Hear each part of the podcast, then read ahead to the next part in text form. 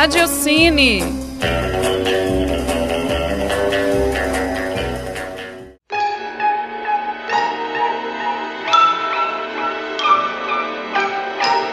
Olá, ouvintes da Rádio Online da PUC Minas. Eu sou Bárbara Castro e no Radiocine de hoje vamos falar sobre a trilogia do apartamento do aclamado diretor polonês Roman Polanski.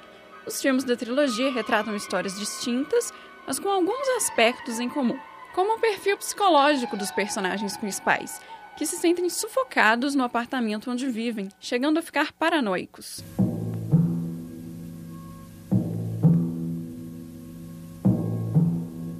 O primeiro filme da trilogia é Repulsa ao Sexo, de 1965.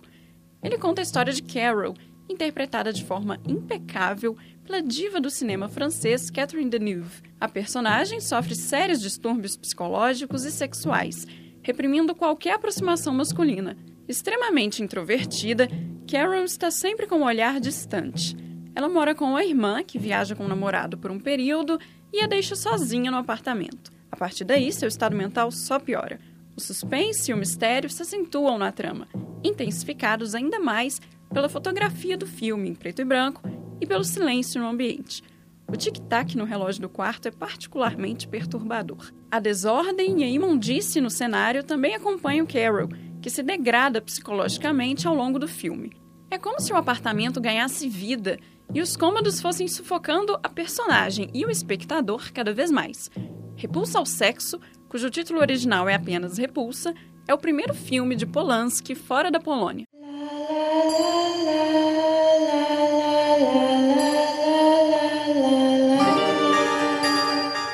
O segundo filme é o mais famoso da trilogia e um clássico do suspense e do terror.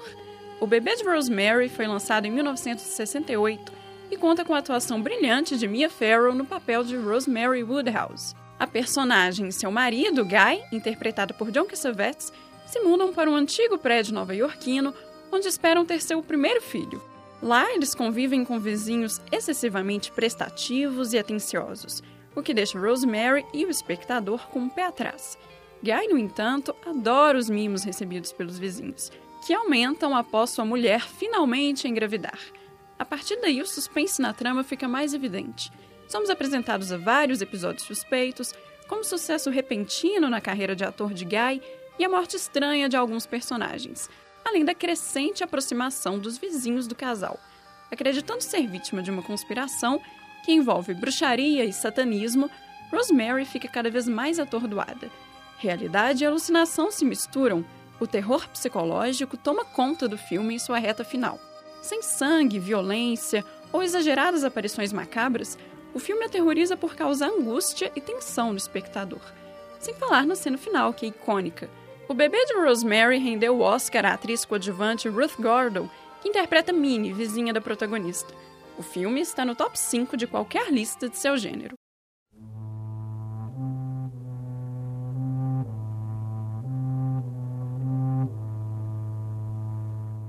O último filme da trilogia é O Inquilino, de 1976. O longa é protagonizado pelo próprio Polanski, que por sinal está ótimo como ator. Ele interpreta Treukowski, imigrante polonês na França, que se muda para o apartamento de Simone Schul, que havia se atirado pela janela alguns dias antes. Mais uma vez, os vizinhos têm destaque. Em o inquilino, eles estão insuportáveis, reclamando a todo momento de qualquer barulho saído do apartamento do polonês. O protagonista se vê então sufocado e sem espaço em seu próprio lar. Obcecado pelo motivo que levou Simone ao suicídio, Trelkovski se convence de que os vizinhos foram os responsáveis e que eles estavam planejando persuadi-lo a fazer o mesmo.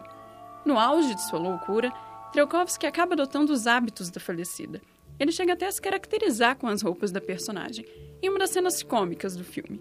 Apesar do humor negro, o inquilino possui vários momentos de tensão e mistério, assim como os outros dois da trilogia. Polanski deixa o espectador na dúvida, ao mesmo tempo em que tudo parece ser uma conspiração contra Trelkovsky, ele também pode estar apenas paranoico. Isso fica mais evidente quando a perspectiva dos vizinhos é mostrada. O filme ainda tem no elenco a bela Isabelle Adjani, que havia acabado de atuar em A História de Adélia H.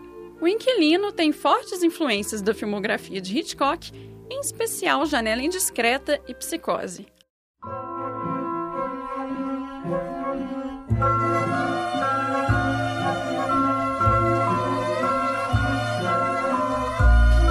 Os filmes da trilogia do apartamento abordam de forma sombria a claustrofobia e a alternância entre paranoia e realidade, além de mergulhar na psique de seus protagonistas. Com muito suspense e terror psicológico, as três histórias prendem a atenção do espectador do início ao fim. O Radiocine fica por aqui. Até a próxima edição. Este programa foi produzido por mim, Bárbara Castro, e conta com o apoio e supervisão do Laboratório de Áudio da PUC Minas, Campus Coração Eucarístico.